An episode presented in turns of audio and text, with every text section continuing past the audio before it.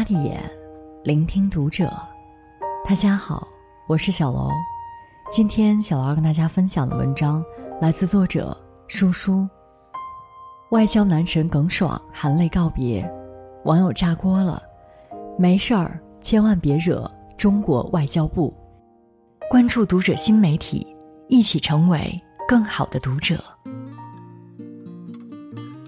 前几天，中国外交天团成员之一的耿爽正式卸任中国外交部发言人一职。在主持完任内的最后一场例行记者会后，他含泪向众人告别：“我即将奔赴新的岗位，今天应该是我作为外交部发言人最后一次主持例行记者会。借此机会，也对大家在过去近四年时间里给予我的关心。”帮助、支持、鼓励，表示衷心感谢。短短几句话，耿爽却数次哽咽，不得不停顿下来整理情绪。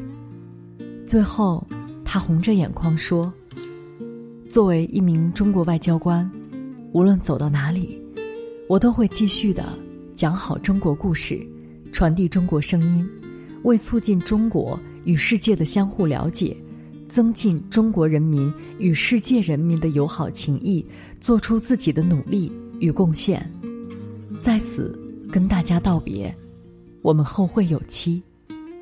比起以前在记者会上的妙语连珠和霸气回应，耿爽当天的表现简直糟糕透了。然而，无数网友却被他感动哭了，纷纷在他卸任的微博底下留言祝福，后会有期。前程似锦，莫愁前路无知己，天下水人不识君。在人民日报发布的抖音视频里，他更是收到了三千二百多万的点赞，是当之无愧的顶流偶像。在任四年，主持了近四百场例行记者会，耿爽留下了无数充满霸气和智慧的怼人金句，让人印象深刻。他那招牌的耿氏笑容更是圈粉无数。不得不说，有一种男神叫耿爽。关于耿爽，网上流传着这样一个段子：一时耿直一时爽，一直耿直一直爽。回看耿爽的霸气回应，耿直的话语，爽朗的笑容，你也会觉得真的太爽了。前段时间，经过举国上下的努力。新冠肺炎疫情在国内得到了基本控制，病毒在大洋彼岸的美国却开始失控，感染人数与日俱增，闹得人心惶惶。于是他们开始甩锅了，试图在全世界面前把责任和矛盾转嫁给中国。三月十二日，在例行记者会上，有记者向耿爽提问。说有美国官员指责中国在疫情爆发初期掩盖事实，导致国际社会花了两个月时间才做出反应。中国对此有什么回应？面对这种无端指责，耿爽霸气回怼：“中国有句古话，行有不得，反求诸己。”说完这句话，看着一脸迷惑的记者，耿爽。露出了自己招牌的耿氏笑容，补了一句：“知道什么意思吗？”这句话是在说，做事不成功，遇到了困难和挫折，就要学会自我反省，从自己身上找原因。耿爽的意思很明确，就是要告诉美国，尊重客观事实，尊重国际公论，与其把时间花在攻击、抹黑、怨天尤人上。不如把时间花在防控疫情、加强合作上。一句中国古话，一个招牌笑容，直接消解了记者不怀好意的提问，怼得对方哑口无言，实在是太解气了。时间回到二零一九年七月三日，英国外交大臣亨特多次发表涉港言论，企图干预中国内政。记者会上回应亨特时。耿爽接连甩出了十个成语：居高临下、指手画脚、自作多情、痴心妄想、颠倒黑白、厚颜无耻，自不量力，罔顾事实，信口雌黄，不思悔改，既有文化内涵，又怼人于无形之中，大有四两拨千斤之力。当天，耿爽就冲上了微博热搜榜前十名，被称为“火力全开”的成语王。七月十二日，有记者提问：美国副总统称美国是全世界自由的灯塔，对此中国有什么评论？耿爽并不慌，直接借力打力。美国号称自己是全世界自由的灯塔，但这灯塔似乎不怎么亮了。后面还不忘提醒美国，解决中国和全世界的问题，这似乎有点大言不惭。美国没有这个责任，也没有这个授权，没有这个能力，也没有这个水平。美国还是先把自己的事解决好再说吧。当然，以上这些精彩发言，只是耿爽在任四年里所有怼人金句的冰山一角。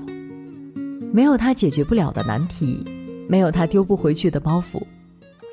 纵观这个男人的发言，你会发现，他最擅长化骨绵掌，总能轻松接住记者突然的发难，巧妙回应，将难堪原封不动地丢回去，顺便再不客气地嘲讽一下对方，耿直又爽快，霸道又犀利，这样的外交部发言人。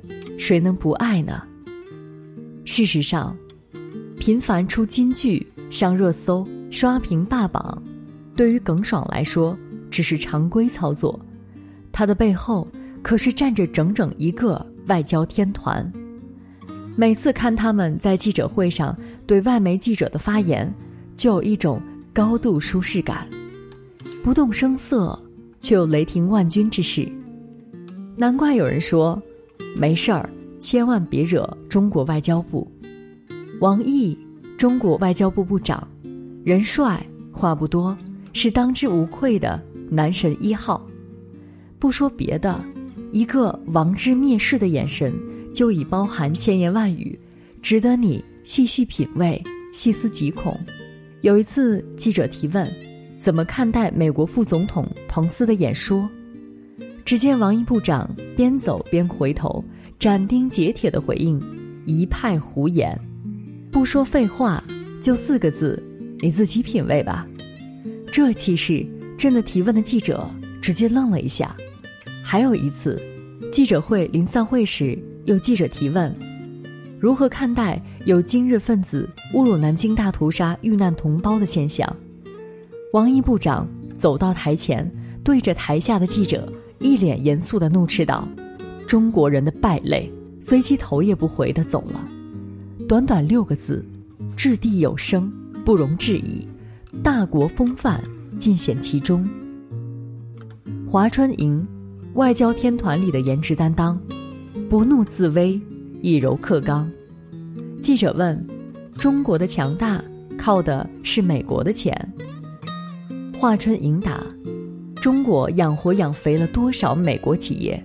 这笔账，我希望他们要好好算算。当记者问到有关中美贸易战的中方立场问题，华春莹回应道：“谈大门敞开，打坚决奉陪到底。”几天前，《纽约时报》在报道中指出，中国和俄罗斯情报部门一直在监听特朗普总统的苹果手机。同时还不忘泼脏水，说中国政府希望利用监听到的内容应对中美贸易摩擦。面对记者如此刁钻的提问，华春莹丝毫不慌，甚至回应了一个冷幽默。看这个报道，感觉美方有些人真是在不遗余力地角逐奥斯卡最佳剧本奖。用时下流行的话说，不就是戏太多了，戏精附身吗？真的再贴切不过，这还不算完。既然美国担心总统的苹果手机被窃听，华春莹干脆给出了三个贴心建议。如果可以的话，我有三个建议：第一，《纽约时报》应该知道，他发表类似的报道只会多一个在做 fake news 的证据；第二，如果很担心苹果手机被窃听的话，可以改用华为手机。第三，为了绝对安全起见，可以停止使用任何现代通讯设备。敲重点：华为手机。客客气气的回应和建议，既把记者怼得哑口无言，又趁机宣传了一波国货的品牌。那记者吃了哑巴亏，想必心里气得牙痒痒，却又无可奈何。最喜欢看你看我不爽，却又干不掉我的样子，柔中带刚，自信大方。华春莹让我们看到了什么是真正的巾帼英雄。前外交部副部长傅莹曾经说过：“你们将军在战场上拿不回来的东西，绝不要指望我们外交官能够用嘴巴拿回来。”这句话原是他用来勉励国防大学的学生。但他也暴露出了这样一个残酷的事实：弱国无外交。一个孱弱的民族，一个虚弱的国家，注定要处处挨打，抬不起头来；而他的外交官，也注定要在这波云诡异的国际外交舞台上受尽欺负，无人问津。还记得这张照片吗？照片中的这个人是叙利亚驻联合国代表巴沙尔·贾法里。他独自坐在角落，垂头不语，高大的身影却尽显凄凉和落寞。在那之前没多久，他曾在联合国安理会上慷慨陈词，怒斥美国借口发动侵略战争，恶行昭著。可是，哪怕他义正言辞，拼尽全力，还是无力改变一切。当地时间四月十三日晚，美英法三国。以叙利亚政府使用化学武器为由，对叙利亚实施精确打击，这片饱经战乱的土地不可避免地再次燃起硝烟，城市被毁，生灵涂炭，而这一切只是因为叙利亚太弱小了，对抗那些西方大国，无异于螳臂当车，蚍蜉撼树。此情此景，令无数中国人动容。曾几何时，我们也经历过弱小、无助、落后的阶段，不被看在眼里，饱受屈辱。哪怕一战后作为战胜国出席巴黎和会，我们的外交官的任何诉求都不被听见和采纳，只能眼睁睁看着日本代替德国侵占了中国山东的一切权益。整整一百年过去了，弱国无外交的历史仍在重演。正因为如此，当看到我们的外交官们面对一些西方国家的无端指责和无理言论，敢于据理力争、霸气回应，尽显大国风范时，我们感到由衷的自豪和振奋。世界还是那个世界，可中国早已不是当年那个中国了。祖国的强大，使我们多了一份底气和自信，多了一份果敢和豪迈。因为我们无时无刻相信，祖国就是我们最好的避风港。无论任何时候，它都会保护我们，绝不放弃。最后，我还想说，尽管耿爽卸任，我们有太多的不舍，以后可能也很难有机会再见到他的耿氏笑容了。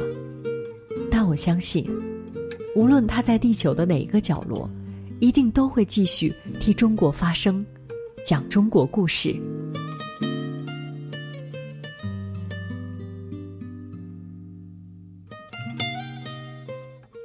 本期节目到这里就要结束了，感谢大家的收听，我们下期再会。